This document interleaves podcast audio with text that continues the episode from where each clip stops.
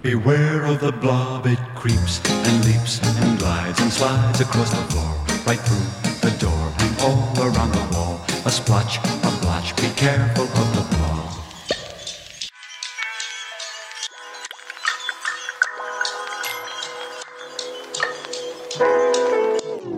Le blob. Blob.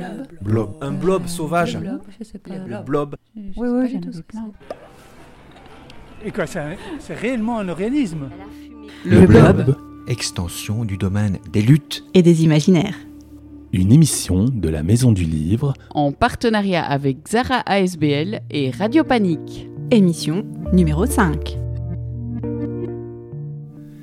Depuis le séquençage de leur génome en 2015, les blobs ont été classés parmi les amibozoaires, un assemblage hétéroclite d'unicellulaires un peu primitifs. D'ordinaire, ils se déplacent en traînant leurs membranes, mais leur allure peut quadrupler avec la faim. Dans ce cas, ils dévorent tout sur leur passage, engouffrant leur nourriture sans la mâcher comme des animaux. En revanche, leur pigmentation les rapprocherait du règne végétal. Pour apprendre, les blobs recherchent le contact de leurs semblables. Lorsque deux blobs se rencontrent, une petite veine se forme entre eux et on ignore ce qu'ils échangent durant des heures. Les blobs grandissent vite, avec des phases de régression. Il reste un mystère pour la science, à se demander s'ils ne font pas exprès de contrarier toutes les attentes en éternel adolescent. Le blob, c'est aussi le nom de l'émission qui explore l'extension du domaine des luttes et des imaginaires. Pour conclure cette première saison, nous sommes partis à la rencontre de Lucie, Achille, Elias, Floki, Maria et Jean. De l'action paysanne au féminisme cuir, de la lutte contre le changement climatique à la boum, elles ont la vingtaine et nous racontent comment l'émotion se mue en mouvement, nous confient leur vision du futur, leurs messages aux générations passées et à venir, leurs inspirations artistiques.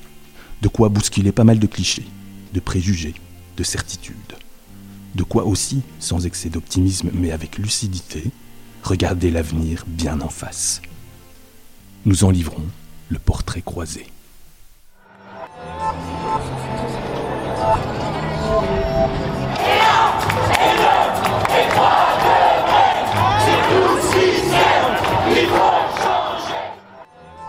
Au début, j'étais un peu seule, j'avais un peu peur, je me renseignais euh, sur toute cette crise climatique et toutes ces informations que, j'apprenais au fur et à mesure, ça me faisait peur. Et heureusement, à l'école, il y a une professeure qui, nous laissait la chance d'en parler en classe, on, faisait des débats, et ça m'a vraiment aidé à mieux comprendre et voir qu'on était plusieurs à, être sensibles à ça.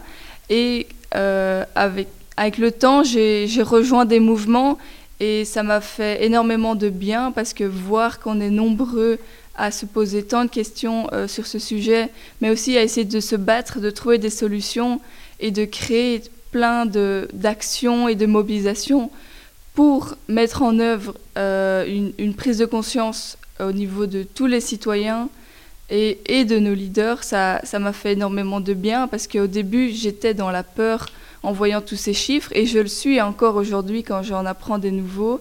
Mais le fait d'être entouré, ça fait énormément de bien de pouvoir en parler et surtout avoir de la motivation euh, collective pour essayer de régler euh, cette urgence.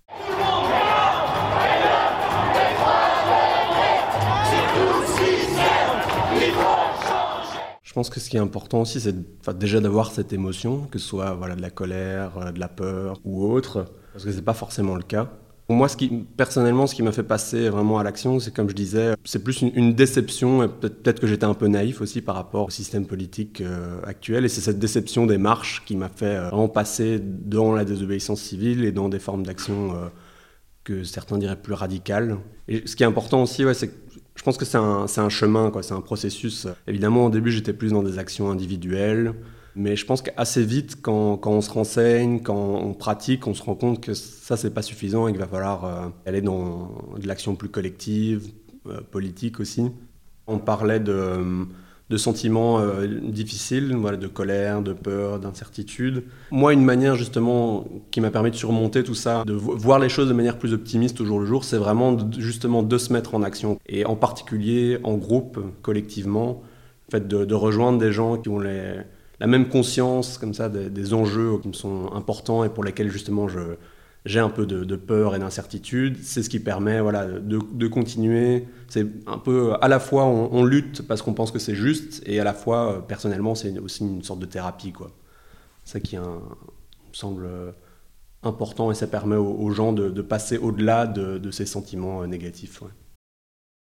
Ça a été un travail super long, je dirais. Ça a mis au moins 5 ans, voire plus, de prise de conscience qui est arrivée à la, à la fin du lycée prise de conscience de tous les enjeux politiques et de la gravité de la situation, avec des regards croisés, quoi. C'était à la fois des profs, des amis, des lectures, la famille aussi, et des, des rencontres. La chose qui m'a amené à ça, c'est, on va dire, euh, crise écologique, mais aussi euh, pauvreté, et un, un bouquin qui, qui, a été un peu déclencheur, c'est Destruction massive, géopolitique de la faim de Jean Ziegler, ancien rapporteur aux Nations Unies sur le droit à l'alimentation, qui dit euh, très clairement que l'humanité peut produire de la nourriture pour 12 milliards d'habitants, Sauf qu'aujourd'hui, il y a euh, un enfant qui meurt de faim toutes les 5 secondes, d'après lui.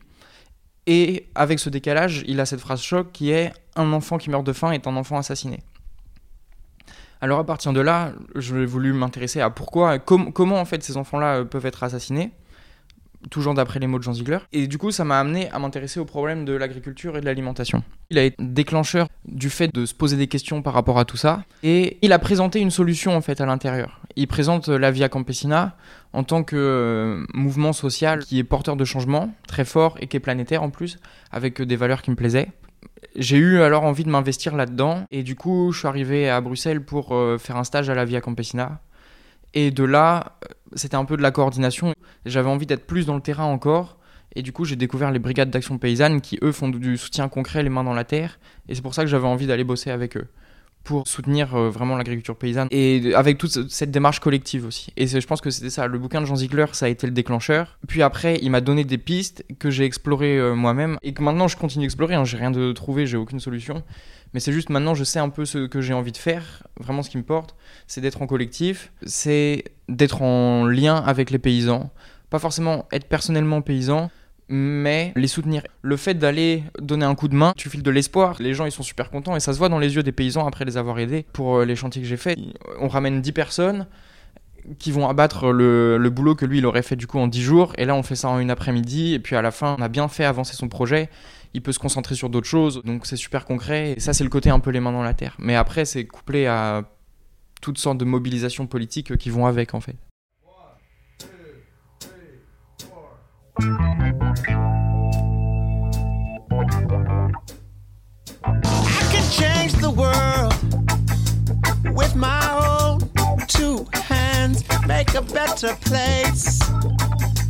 With my own two hands, make a kinder place.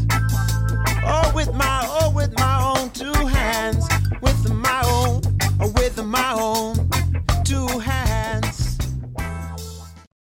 tous les, théâtres, tous les centres culturels, les espaces culturels, les espaces qui donnent une vie, qui donnent un sens à la vie, euh, qui, qui, donnent un espace pour l'art, qui donnent un espace pour les, pour les, tous les gens qui, sont dans la culture, ont été fermés d'office, euh, sans compromis, depuis un an. Et, euh, et moi, c'est ça qui m'a révolté, en fait, parce que ça veut dire qu'on plonge dans une, euh, dans une société encore plus laide qu'elle ne l'était avant. Et, euh, et, ça, pour moi, c'est révoltant et c'est inacceptable. Euh, et en fait, je crois que ça a amené beaucoup de gens à se poser eux-mêmes la question de ce qui est essentiel et de ce qui ne l'est pas. Par exemple, on leur a dit maintenant vous pouvez plus danser, tous les espaces de danse sont, fermés. Eh bien, il y a plein de gens qui dansaient pas forcément avant, qui se sont mis à danser tout simplement parce que c'était interdit en fait. Il y a eu la boom qui était quelque chose de... La toute première c'était euh, des jeunes euh, qui allaient faire un pique-nique dans un parc et qui sont fait matraquer, euh, chargés par la cavalerie avec des autopompes, c'était vraiment Bagdad à Bruxelles quoi. Et maintenant c'est réellement la boom partout quoi, dans le sens où il y a, il y a des, des, choses, des événements qui se font tous les week-ends, toutes les semaines. Et la vie à Bruxelles a repris quoi. Bruxelles chante de nouveau, danse de nouveau. Oh, c'était au temps où Bruxelles chantait, c'était au temps du cinéma muet, c'était au temps où Bruxelles rêvait, c'était au temps où Bruxelles bruxelait. Je pense que c'est deux choses qui se répondent mutuellement, c'est-à-dire que émotion entraîne action, action entraîne émotion, euh, et inversement. En fait, c'est spécial parce que j'ai l'impression que pour passer à l'action collective, il y a des choses assez, euh, assez logiques, c'est-à-dire que euh, participer à des manifestations, tout ça. Et pour passer à l'action plus individuelle, c'est-à-dire à, une espèce de, compréhension de sa propre puissance et de, et de la manière dont on peut l'utiliser pour faire des choses très concrètes. En fait, ça, ça, passe par la, rencontre avec d'autres gens, en fait et, euh, par la création de, petits groupes euh, de gens qui ont envie de se bouger sur certaines, certaines questions. Après, à part ça, euh, moi j'ai un fort rapport avec euh, l'action individuelle simplement parce que euh, je fais de la musique engagée et je considère que c'est euh, c'est une certaine manière de, de, militer en fait, de faire passer des messages à travers ça. Et ça, bah, c'est venu tout seul quoi. Il n'y a pas de, pas de vraie explication. Je pense que dans mon cas, je suis passée de l'émotion au mouvement quand je me suis rendu compte que c'était possible en étant inspirée par l'action d'autres personnes.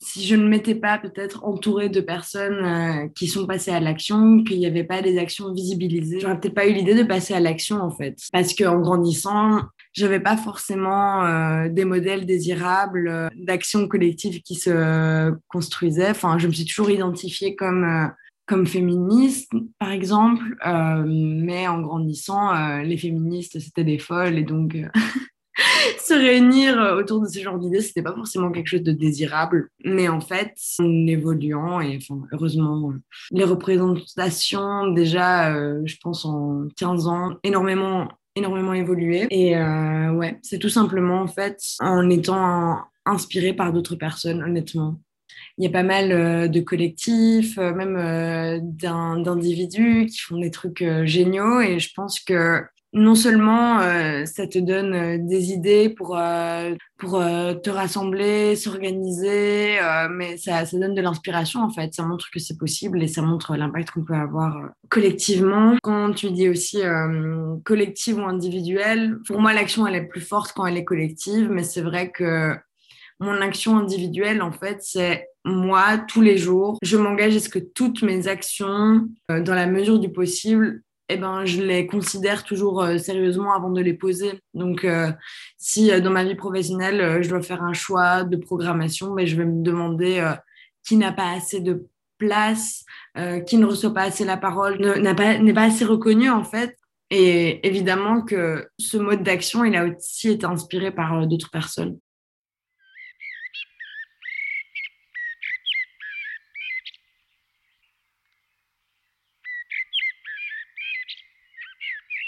Euh, je comprends tout à fait les générations passées qui, qui, oui, elles étaient alertées par les scientifiques et déjà de nombreux activistes, mais qui n'ont pas pris les choses en main à temps, parce que les choses ne sont toujours pas vraiment prises en main maintenant, alors que la conscience, la prise de conscience est vraiment faite.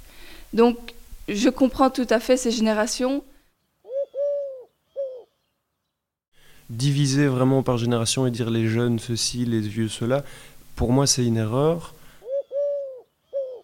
Euh, c'est nettement plus complexe que ça. Et moi, je ne fonctionne pas du tout en circuit fermé euh, dans, mes collectifs et euh, les, les, milieux que je fréquente. je ne suis pas du tout juste avec des étudiants de mon âge qui pensent comme moi. Je suis avec des gens qui ont 60, 50, 40, 30 ans. Enfin, c'est vraiment tous les âges en même temps. Et, et l'âge n'est pas du tout une barrière pour, pour moi euh, ni au niveau des idées, ni au niveau du mode de vie. Euh, maintenant, c'est vrai qu'il y a peut-être une frange de la génération d'avant qui s'accroche à, à, un monde euh, qui est en train de s'écrouler. C'est possible, et, euh, et si j'aurais un message à leur dire, c'est lâcher prise parce que tout va bien se passer.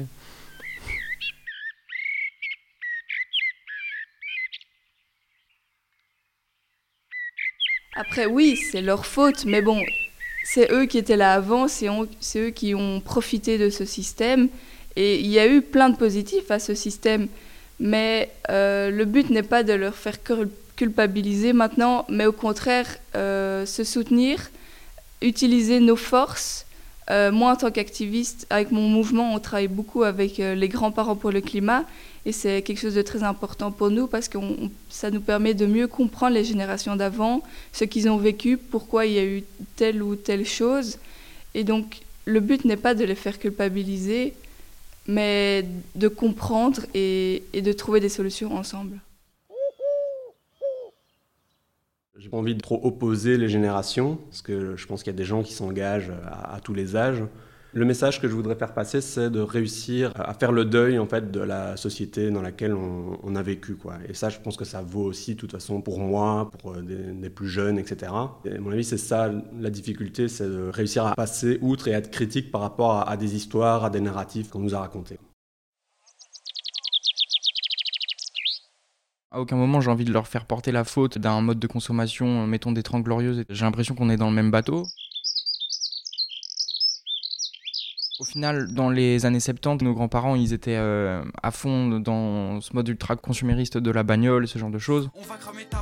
Si je leur adressais un message euh, culpabilisateur, ça serait les prendre en tant qu'individus et comme si leur responsabilité elle était individuelle, alors que ça, j'y crois pas. Pour moi, c'est quelque chose qui fait système, quoi. C'est un tout. Quand tu me parles de ça, personnellement, ça me fait penser à mon grand-père. J'ai envie de lui dire merci, quoi, et à ma grand-mère aussi, évidemment, parce qu'ils nous accompagnent encore aujourd'hui.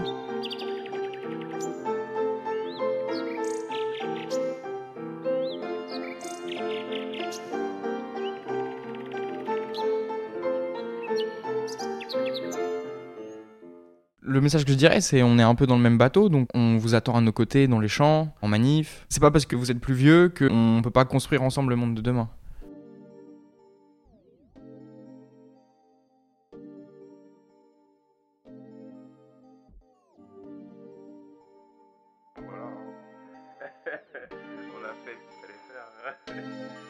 Euh, comprenez que c'est pas vous qui allez faire le futur et laissez-nous faire, s'il vous plaît.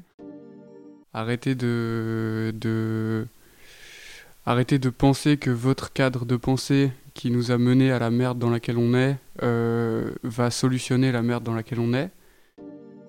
Tentez plutôt de, de, venir avec nous en fait et de suivre, suivre ce que les générations jeunes euh, ont à proposer parce qu'il y, y, a un aspect très très paternaliste dans le discours des, des générations plus âgées, alors même qu'elles elles ont, elles ont bien, bien fait foirer euh, le, le, monde. Euh, je ne donne pas de responsabilité individuelle, mais je pense qu'il faut quand même être conscient que là, ça fait 50 euh, ans que ça part bien, bien, bien en sucette quand même. Et, et du coup, en fait, profiter de l'énergie des jeunes et, et, profiter du fait que nous, on est né là-dedans. On est né et moi, à partir de mes 12 ans, 12-15 ans, je savais que bah, le futur, il était barré en fait. Le futur, il est barré par le fait qu'il y a une crise écologique d'une énorme ampleur qui arrive et qu'on doit réagir par rapport à ça. Et donc, euh, on a une inventivité qui est, importante et qui, demande de, de briser les codes qui sont établis là maintenant et en fait, briser les codes qui sont établis là maintenant, sortir du système dans lequel on est, c'est nécessaire. Et je crois qu'il faut le comprendre. Et qu'il y a, y a des générations plus âgées qui ont, qui ont du mal avec l'idée de, de ne pas être les grands sages en fait. Et que peut-être que la, la, sagesse, elle se retrouve dans, dans, dans, la jeunesse qui a été plongée euh, dans un truc qui la force à agir euh, dès le départ. Voilà.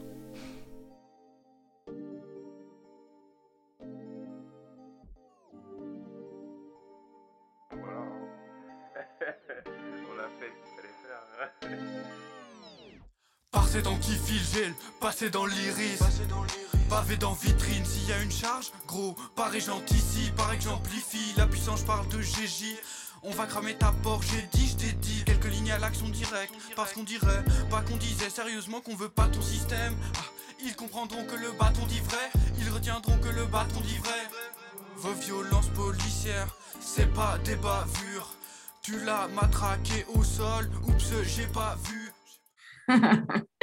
il y a la phase euh, positive et la négative. Hein. Euh, donc, génération passée, ben, c'est les colons, euh, c'est les racistes, c'est les capitalistes, c'est les gens qui ont foutu cette terre à feu et à sang. Et maintenant, on se retrouve avec cette énorme merde qui, qui, semble parfois inextricable. Enfin, bon, ça, c'est la partie un peu négative. Et puis. La partie positive, c'est en fait euh, merci euh, à toutes les personnes qui sont passées avant moi et qui se sont opposées à tous ces systèmes d'oppression. Il y a tellement de battantes, de battants dans même ma propre lignée et je sais que je viens de ça. Euh, ça m'inspire en fait. je me dis qu'il y a beaucoup de gens qui ont posé des actions importantes et euh, courageuses et qui en font qu'aujourd'hui, ben, le monde il est parfois un peu moins injuste. Donc euh, les générations passées, en fait, euh, je voudrais aussi les remercier. J'ai beaucoup de reconnaissance et d'émotion quand je pense à toutes ces personnes qui se sont pas laissées abattre parce que parfois c'est un peu décourageant et en fait parfois même tu as ces moments où tu te dis que ça va plus, enfin, que en fait, euh, à quoi bon, genre, on va lâcher l'affaire. Nous, on est aussi là parce qu'il y a plein de gens avant nous qui n'ont pas lâché l'affaire, donc euh, on peut pas se permettre de les décevoir. That girl is a tomboy, that girl is a tomboy, that girl is a tomboy. Who that is, ho? That girl is a tomboy, that girl is a tomboy, that girl is a tomboy. With my little titties and my fat belly, I can tell your man if you finna let me, it's a guarantee that he won't forget me. My body little, my soul is heavy. My little titties be booking cities all around the world. They be fucking with me. I'm a Calvin Klein model, come and get me. Set the resi up, don't be fucking with me. My little titties are so itty bitty, I go locomotive. Chitty chitty, bang bang. Gold hoops and a name chain. Ten boots and like four rings. Missy Elliott can't stand the rain. You lames playing the same games. Ce qui m'inspire, euh, c'est euh, énormément de rappeuses euh, qui donnent l'énergie pour euh, se lever, continuer à se battre quand on n'en peut plus. Quand euh, je me sens abattue, je mets de la musique très très fort dans mes oreilles et, une, et un, peu de sororité dans mes oreilles, ben, ça me fait trop du bien et ça m'aide pour continuer à, à lutter. ben, c'est des rappeuses comme Little Sims, trop forte. Euh, Princesse Nokia aussi, génial. Euh, Chica.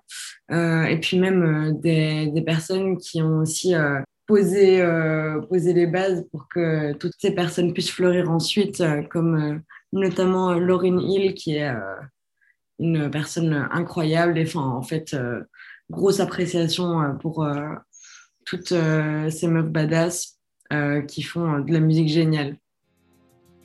Are you ready for this boy? Uh-huh. Sweet force, we are the last. Barriers, sweet force, we are the last. Warriors, planète destroy, mutant en pagaille. Sortez les pachoy, préparez les cisailles. Sweet force, we are the last. Barriers, sweet force, we are the last. Warriors, des semences pour réparer les gènes. Fini la haine, on l'a soigné avec nos graines. Tous ces putains de zombies, ils ont bouffé trop de produits. Avant l'apocalypse, on était prêts, on l'avait bien dit. On a bâti City, semé des graines en série. Abandonner l'ammonie, nous on dit oui à la vie. Fait pousser les munitions. Alors c'est une patate, variété locale belge euh, bio. Pourquoi une patate? Parce que la patate c'est un symbole de la lutte paysanne, surtout en Belgique, c'est fédérateur de toutes les luttes pour la souveraineté alimentaire, pour la paysannerie. C'est aussi un symbole de ce contre quoi on se bat, euh, parce que par exemple, en Belgique, euh, toutes les pommes de terre qu'on produit, elles sont euh, destinées à être transformées et puis après à être exportées. Et c'est-à-dire, c'est exactement tout ce contre quoi on se bat. On a dessiné sur cette patate le jour de la mobilisation de la journée internationale des luttes paysannes à Framery, à côté de Mons. Euh, c'était une journée de mobilisation. Et c'est un enfant qui a dessiné là-dessus pour constituer une armée patatiste. L'objectif c'était d'avoir toutes ces patates, de dessiner un coup de marqueur et après euh, de, de, mettre des bouts de bois pour les faire tenir debout et à la fin d'avoir une armée de patates qui euh, nous aiderait à nous défendre euh, contre le système agroalimentaire. Je trouve ça génial que ce soit un enfant qui ait dessiné dessus parce que ça fait vraiment cette histoire de continuité, de lutte paysanne ou enfin de lutte en général, c'est juste un, un, bel exemple de partage et en plus elle a une tête super marrante quoi, enfin elle est vraiment complètement déglinguée. Donc il y a le côté dessin et qui est fort. Et puis en plus, elle, a germé. Et donc elle est encore plus punk maintenant, elle a vraiment, euh, on dirait qu'elle a une décrète ou je sais pas quoi. Et maintenant ça veut dire qu'on peut la planter et qu'on aura plein d'autres patates. Et donc ça, ça fait le lien avec euh, les semences paysannes, avec euh, le fait de partager les semences comme manière de se réapproprier la vie. Et je trouve que cette patate, elle est bien symbole de, de ce pourquoi on mène ces luttes-là, c'est pour se réapproprier la vie. J'ai choisi le livre Les Furtifs d'Alain Damasio. C'est un livre de science-fiction. Dans 20-30 ans, c'est en France, les villes sont en faillite, elles sont rachetées par des multinationales. Genre Paris est racheté par LVMH, ville d'Orange est rachetée par Orange, etc. Dans l'histoire, les gens commencent à se réveiller, à créer d'autres manières de vivre, euh, des sortes de, ZAD, euh, mais un peu améliorées. Je trouvais ça important et lui arrive vraiment bien à le faire, quoi, à créer euh, un nouveau narratif différent de ce qu'on a l'habitude d'entendre. On sent aussi que le gars est militant. Quoi. Alain Damasio, c'est quelqu'un qui était proche de la ZAD de Notre-Dame-des-Landes. Et donc, dans la manière dont il écrit, on sait que c'est des choses qu'il a vécues et qu'il essaye de retransmettre. Il décrit un monde hyper capitaliste, hyper contrôlé. Toutes nos données sont partagées, etc. Euh, mais en même temps, il y a vraiment ce basculement dans le livre où les personnes arrivent à s'organiser, à lutter. C'est ça que je trouvais euh, intéressant.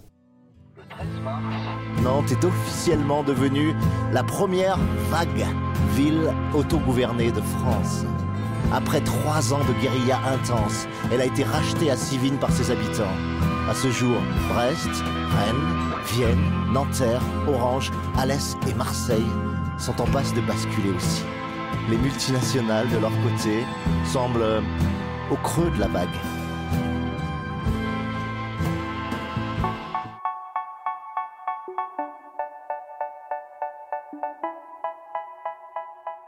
Un livre qui est très intéressant à lire, qui est sorti tout récemment, ça s'appelle euh, Quel monde pour demain? Il a été écrit par quatre femmes, euh, Sandrine Dixon de Clèves, la princesse Esmeralda de Belgique mais aussi deux activistes euh, de mon mouvement, euh, Adélaïde Charlier et Hanouna de Weaver.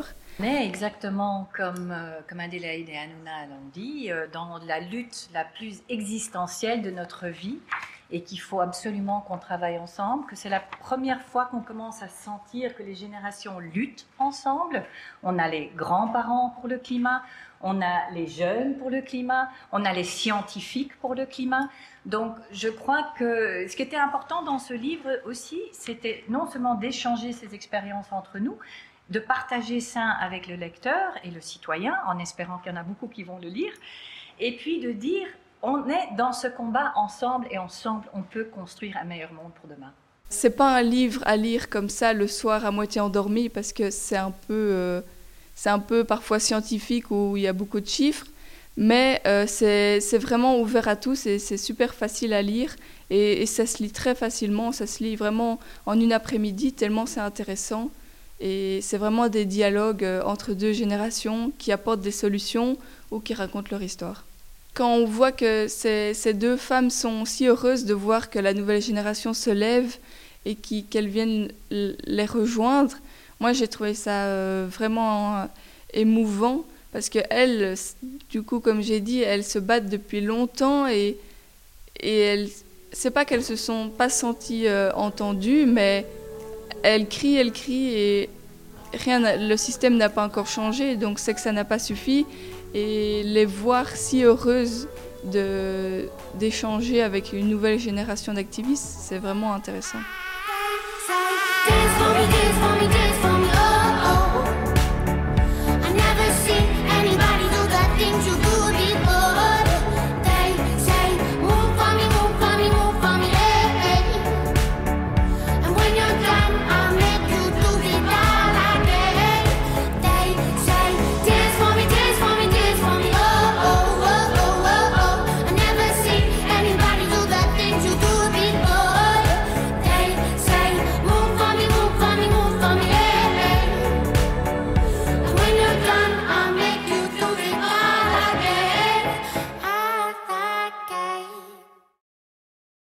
Moi, mon inspiration euh, artistique euh, principale, c'est vraiment Gaston Bachelard. Pas tellement au niveau de la résistance, mais plutôt au niveau purement poétique. Euh, dans le sens où la deuxième partie de l'œuvre de Bachelard, c'est une sorte de recherche alchimique, philosophico-alchimique, où il prend des images poétiques de différents éléments, le feu, la terre, l'eau et l'air, euh, et, il les analyse et il, fait un, il compile en quelque sorte toutes ces images poétiques de, des plus grands poètes de l'histoire. Euh. L'imagination poétique est donnée généralement comme une faculté joueuse, consciente de son irresponsabilité, courant au-dessus des choses, quittant sans fin, dans une virtuosité d'image, une image pour une autre.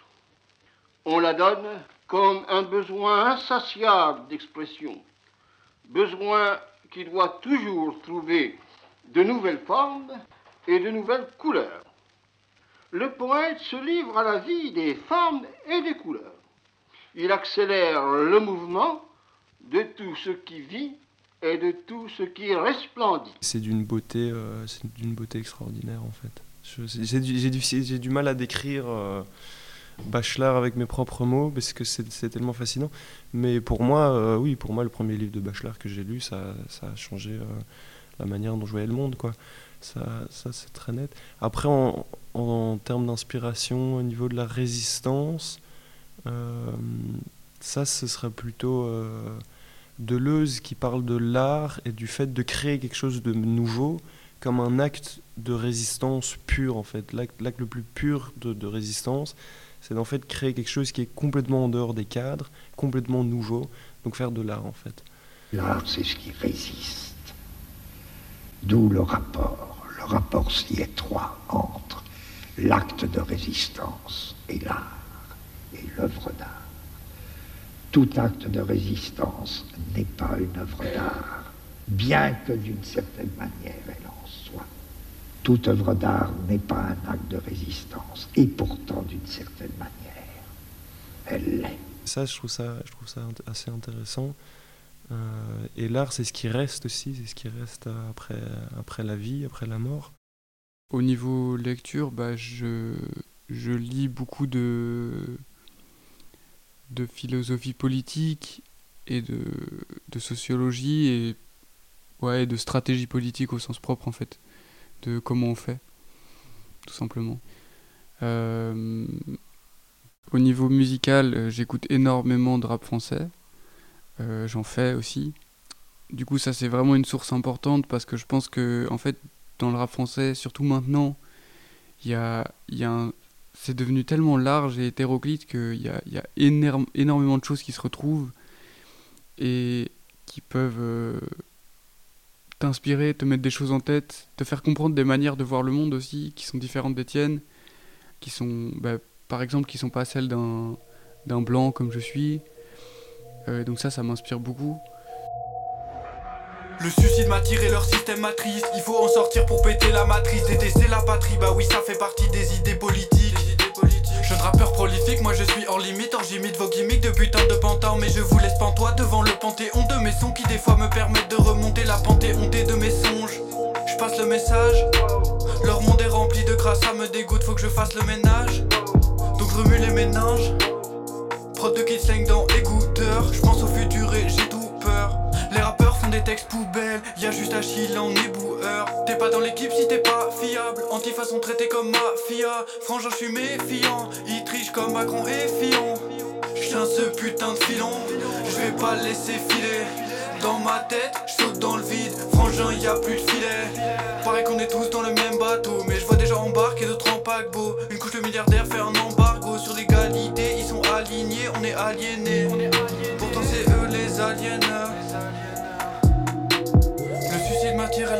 attriste. Il faut en sortir pour péter la matrice. Le suicide m'attire et leur système attriste. Le suicide m'attire et leur système attriste. Il faut en sortir pour péter la matrice. Le suicide m'attire et leur système attriste. Il faut en sortir pour péter la matrice.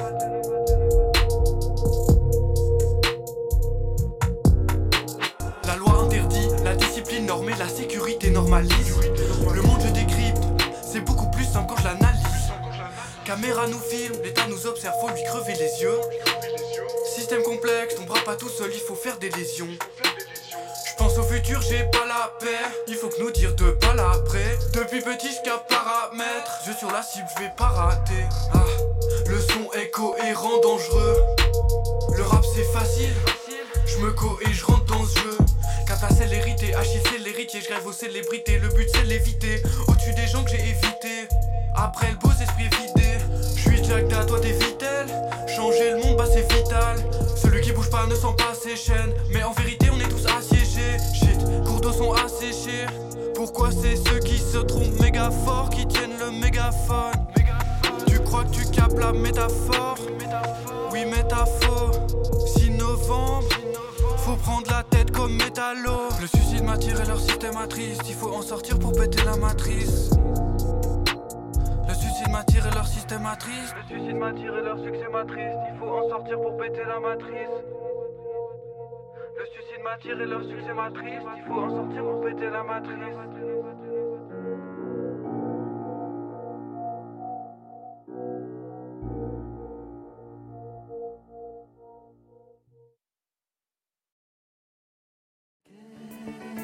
Qu'est-ce que sera demain Le début ou la fin? Ou la fin Qu'est-ce que sera demain?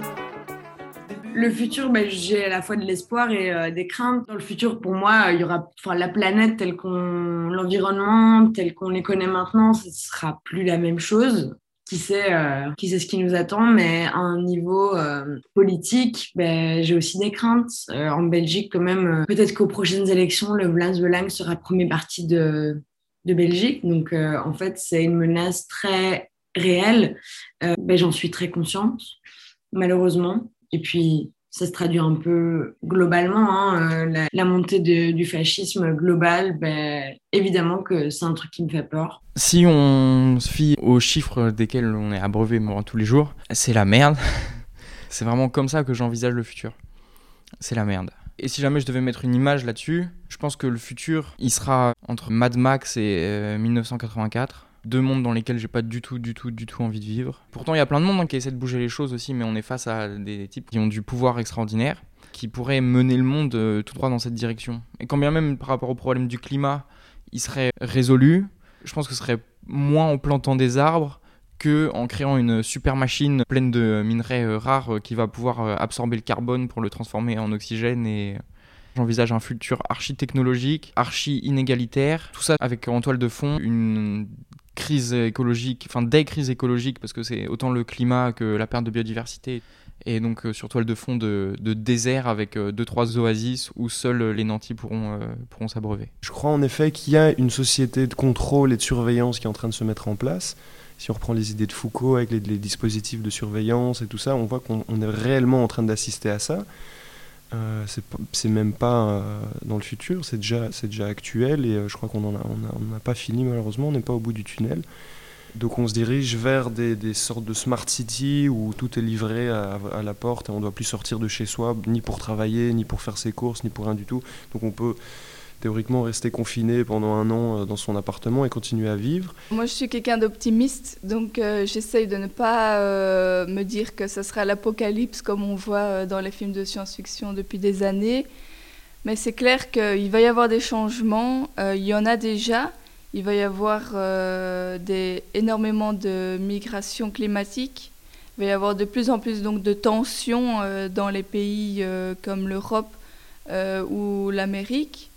Donc euh, oui, le quotidien va être différent pour euh, de nombreux euh, citoyens, surtout des pays du Sud, mais aussi pour les pays du Nord, car il y aura toutes ces migrations climatiques. Et puis aussi, le changement climatique va toucher nos, nos régions.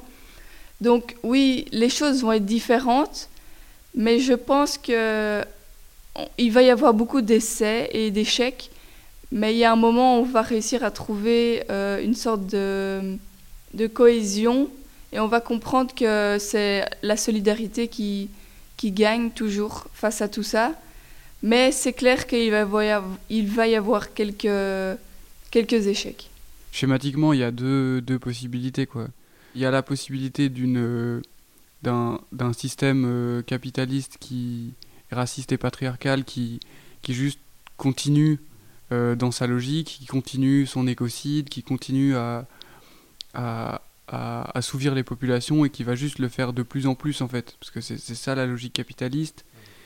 Et qu'on on va se retrouver face, face à une crise où soit euh, le capitalisme sans puissance encore et toujours et, euh, et créer euh, des, des, des populations de plus en plus marginales, soit, soit on change les choses en fait. Et alors là, euh, le futur est, est compliqué et très difficile à réinventer, mais il est ouvert au moins. Qu'est-ce que sera demain? Le début ou la fin? Ou la fin? Qu'est-ce que sera demain? Ça dépend un peu de mon humeur euh, du jour. Des fois, je vois un peu le mur en face, euh, toutes les, difficultés qu'on doit surmonter, et là, je suis quand même pessimiste. Euh, après, je cherche un peu toujours des, signes, on va dire, des signes positifs, quoi, des, petites victoires, euh, des trucs pour essayer de me remettre dans un mode optimiste, quoi, voilà. Mais comme je disais, ouais, c'est de l'incertitude. Du coup, on ne sait pas. c'est un peu au jour le jour, ouais. Souvent, on est dans un truc, euh, un idéal euh, utopique ou dans une dystopie orwellienne. Ou, enfin voilà, on a, des imaginaires comme ça.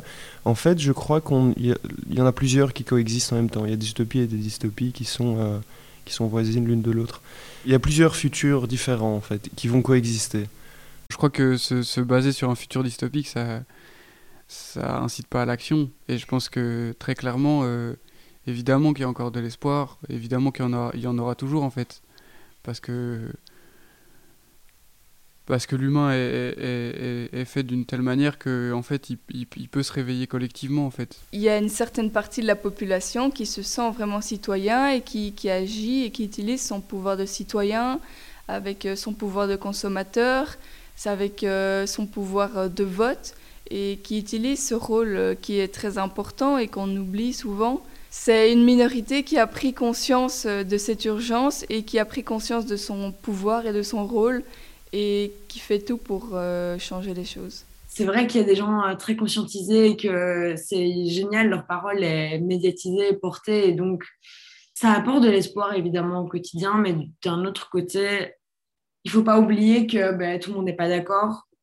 D'une certaine manière, on pourrait dire encore heureux, sauf que que tout le monde soit pas d'accord sur euh, les droits humains, ben, l'égalité, euh, c'est pas comme euh, c'est pas comme des différences sur les ananas sur les pizzas quoi. Enfin, c'est pas c'est pas quelque chose qui mène à une, euh, à une société plus riche. C'est quelque chose qui, qui mène à la haine. Et voilà, c'est ça qui me fait peur, malgré le fait que j'ai beaucoup d'espoir aussi et d'appréciation pour les choses qui sont en train de bouger.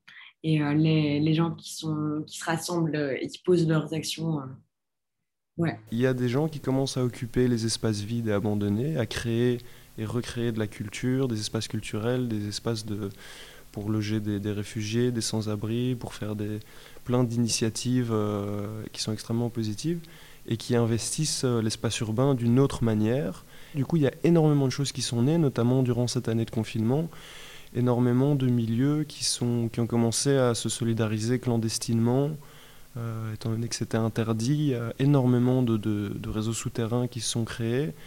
Et, euh, et ça, c'est une belle promesse pour le futur aussi. Donc, en fait, les deux, euh, les deux sont en train de naître en même temps, je crois. Et à l'avenir, ça va continuer comme ça, je crois.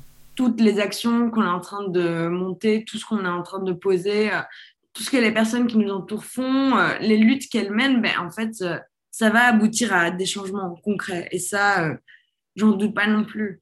Après, le temps que ça va prendre, je sais pas. Et parfois, c'est vrai que c'est frustrant parce que parfois, on a l'impression qu'on est tellement loin et en fait, on se heurte à la réalité. Et en fait, on n'est pas forcément si avancé que, que ce qu'on croit en termes euh, d'égalité, en termes de lutte antiraciste, en termes de féminisme, de queerness.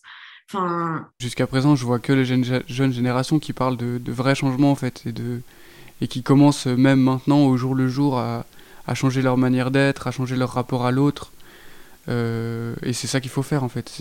On est toujours déjà dans le processus révolutionnaire en fait. C'est pas quelque chose qui arrive à un instant T. C'est quelque chose qui, se, qui dure des dizaines d'années. Et donc euh, commencer maintenant, c'est, euh, permettre euh, à ce que le futur soit ouvert.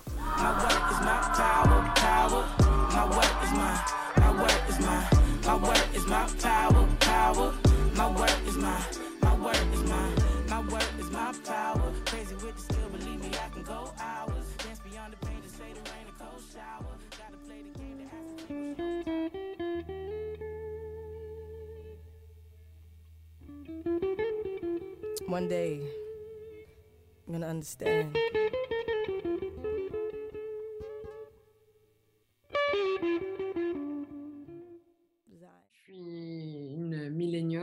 et la génération future, ben, il y a déjà la génération Z, hein, la génération de mes petits frères et sœurs, et génération à venir. Et déjà, la génération Z, j'aimerais le remercier parce que, en fait, c'est une génération euh, qui m'inspire aussi énormément. Donc, euh, tout autant que la génération passée qui a posé des actions courageuses, ben, la génération Z, je les vois comme des personnes euh, qui n'ont pas peur de s'affirmer en fait et euh, de s'affirmer en s'extirpant peu à peu des carcans euh, oppressifs dans lesquels nous on a dû évoluer. Ben, j'ai l'impression que Yale refuse ça euh, de prime abord quoi. En fait euh, Yale ne vont pas coopérer avec ce système c'est euh, l'impression que j'ai avec euh, des personnes qui m'entourent et je me dis mais vous êtes badass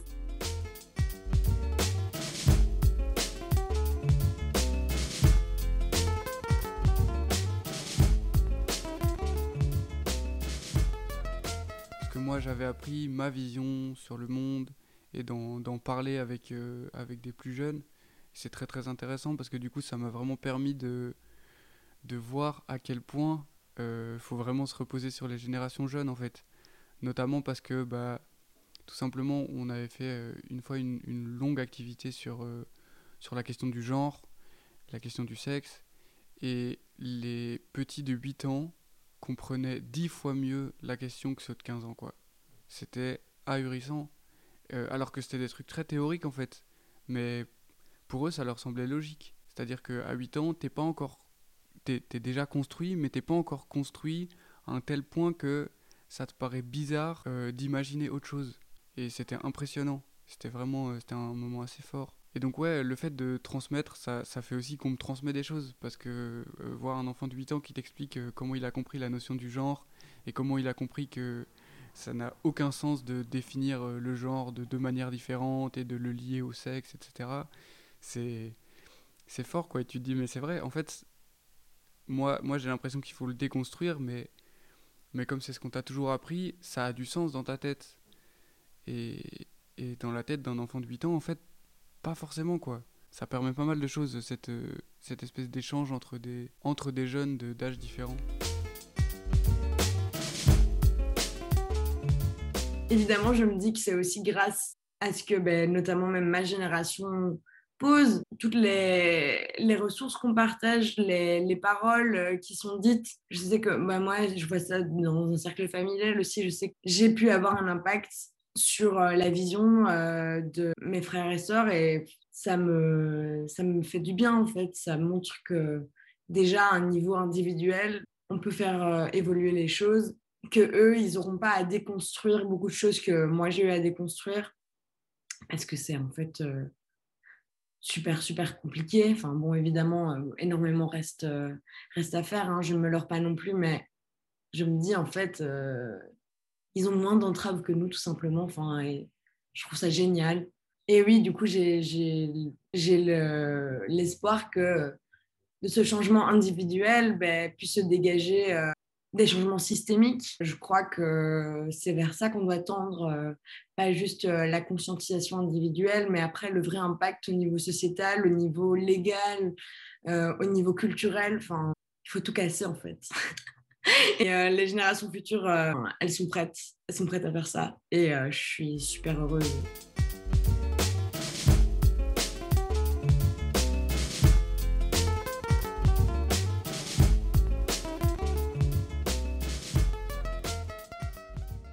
Bah, pour les générations futures, euh, ça c'est vraiment une question complexe euh, parce que je suis pas, je le dis pas dans, enfin je suis pas un oracle malheureusement, mais euh, je crois que le changement il est là de toute façon quoi qu'on fasse. On a toujours l'impression que les choses sont un peu immuables, mais en fait pas du tout. On regarde l'état du monde il y a 10 ans, il y a 20 ans, bah, c'est pas la même chose, ça change de plus en plus vite en plus.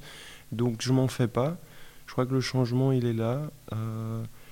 Euh, et que, et que justement, bah, vous parliez des générations, euh, justement, il y a une inversion de la pyramide des âges.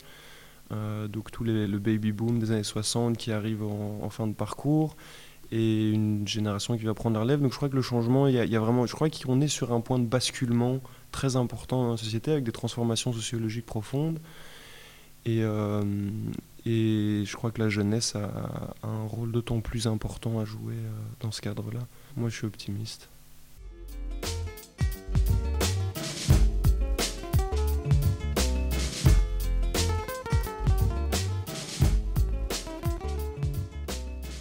Faut pas oublier, c'est que rien n'est foutu. Donc euh, nous, les jeunes et les encore plus jeunes et ceux même qui vont naître, ils- c'est encore possible. Alors ceux qui vont naître, ça sera peut-être trop tard parce que bon, ils- c'est 20 ans d'écart, c'est beaucoup. Mais euh, pour les générations d'aujourd'hui, de mon âge, c'est encore possible. Euh, Il y a encore moyen de, diminuer ce, changement climatique. Il y a encore moyen de changer cette société.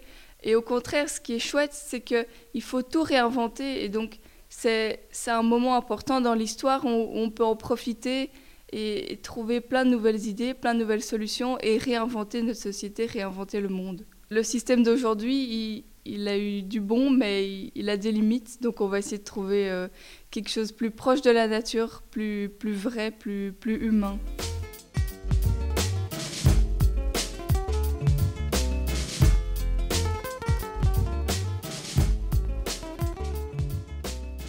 Quand bien même le monde est foutu et qu'on est en vie et qu'on n'a pas forcément choisi d'être en vie, il y a malgré tout mille manières de profiter de la vie et de la beauté du monde.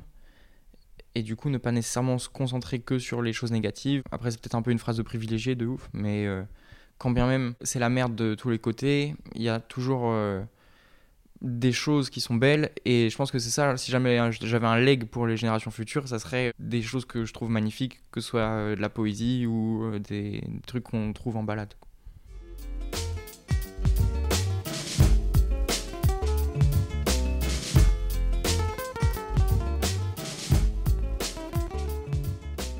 Pour les générations futures, je pense que la période demande qu'on s'engage en fait. Je vois déjà un peu plus d'engagement. Il y a des questions que, genre, moi par exemple, quand j'étais euh, en secondaire, etc., on se posait pas.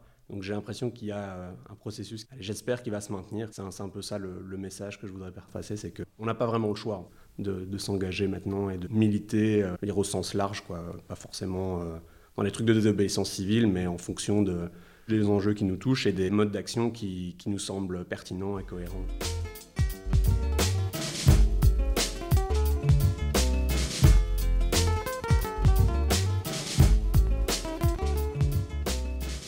On a confiance en vous et euh, on sait que c'est avec vous que, que le monde va changer en fait.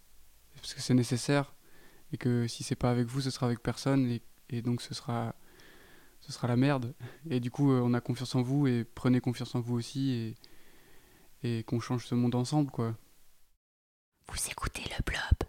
Je m'appelle Lucie Moreau, j'ai 20 ans, je suis étudiante et je suis aussi activiste depuis deux ans dans plusieurs mouvements dirigés vers euh, la protection de l'environnement et des droits de l'homme. Je m'appelle Elias, j'ai 23 ans, je viens de Bretagne. Je suis arrivé il n'y a pas très longtemps à Bruxelles pour bosser dans les mouvements paysans et j'ai trouvé un stage euh, aux brigades d'action paysanne. Si je soutiens l'agriculture paysanne, c'est parce que ça a une potentialité de changement assez extraordinaire. Ça touche pas seulement l'alimentation, mais ça touche plein de côtés politiques avec euh, des valeurs que je trouve belles pour construire le monde de demain face à des enjeux terribles que sont notamment euh, les crises écologiques. Et c'est les crises écologiques qui m'ont amené à vouloir m'investir là-dedans à la base. Qui est-ce que je suis? Pas grand monde, hein. je suis juste. euh, bah, je suis quelqu'un qui en a marre, quoi, qui en a marre depuis longtemps, qui a envie de, que les choses changent, et du coup qui a envie de se bouger, et qui a envie que, que le, monde, le monde se bouge aussi. J'ai pas envie de donner une définition précise de moi, en fait, j'ai pas envie de me définir par euh, le fait que j'ai fait des études ou pas. euh. je crois que le fait que je fais de la musique, c'est très important pour me définir, parce qu'il y a, y a énormément de moi qui, qui, qui passe là-dedans, en fait. Ouais, si, si vous avez envie de me découvrir, euh, écoutez ma musique et ça marchera, je pense. Moi, je m'a- je m'appelle Floki, enfin, on m'appelle Floki, et je suis, je suis encore étudiant, en fait, à l'université de Vienne en anthropologie, et euh, j'ai étudié journalisme auparavant, et puis par euh, désir de, creuser plus loin dans, dans la dans l'investigation, dans la recherche, je, me suis lancé en anthropologie pour aller plus profondément dans les choses. Via mes études en journalisme, déjà, je m'étais un petit peu intéressé euh, à l'activisme, au militantisme, je m'étais impliqué dans, dans l'actualité de l'époque. C'était euh, le moment de la, crise des migrants et donc j'avais fait différents projets là-dedans, des documentaires sur les, enfants réfugiés dans les camps. J'avais noué des liens avec, euh, beaucoup de réfugiés, des Kurdes notamment, des, communautés kurdes. Euh, et donc j'avais mis un premier pas déjà dans, dans ce militantisme. Et via l'anthropologie, évidemment, j'étudie ça beaucoup plus en profondeur avec toutes les thèses marxistes et, le, et toutes, ces, euh, toutes ces analyses de la société euh, et de, des, problèmes de domination entre les classes, euh, les habitus de Bourdieu et tout ça. C'est des, termes, c'est des concepts avec lesquels on est très familier, évidemment, quand on est en sciences sociales, donc qui mènent la plupart du temps à l'activisme, au militantisme. Je m'appelle Jean, j'ai 26 ans, je milite au sein de- d'Extinction Rébellion, entre autres, et aussi dans d'autres collectifs. Là, ça fait plus ou moins deux ans. J'ai été dans des formes d'action un peu plus, actives. Ici, c'est de la désobéissance civile. J'ai participé aux marches en 2018. Et en, voyant que voilà, ça, n'avait pas d'effet, et même euh, qu'il y avait même des, décisions politiques qui étaient euh, complètement à l'inverse de ce qui était demandé, là, je me suis dit, OK, maintenant, il faut aller dans un rapport de force un peu plus actif, on va dire, pour vraiment euh, amener nos sujets à l'agenda politique. Se définir en quelques mots, c'est toujours très réducteur, mais, euh, euh, je suis une femme queer, cisgenre, iranienne, bruxelloise. J'adore euh, les gens, j'adore rire, vivre euh, et partager des trucs. Et j'aime bien la collectivité. Je suis opératrice culturelle, que j'aime parfois initier des choses, mais aussi souvent soutenir des personnes qui font des trucs euh, fous et euh, à ma manière du coup de, de contribuer euh, à la lutte. Et que je suis une personne aussi, au fond de moi, optimiste. On va casser des culs et on va rigoler et on va faire ça ensemble.